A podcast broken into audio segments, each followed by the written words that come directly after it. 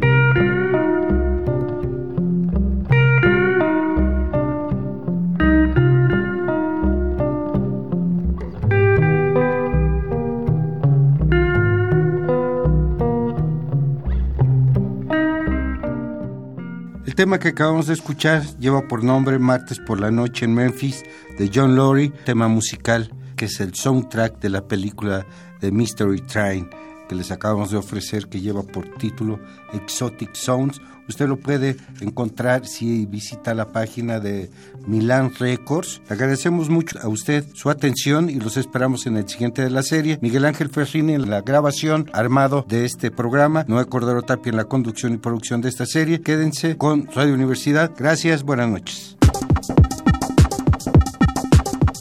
Alma de, concreto. Presencia de la ausencia.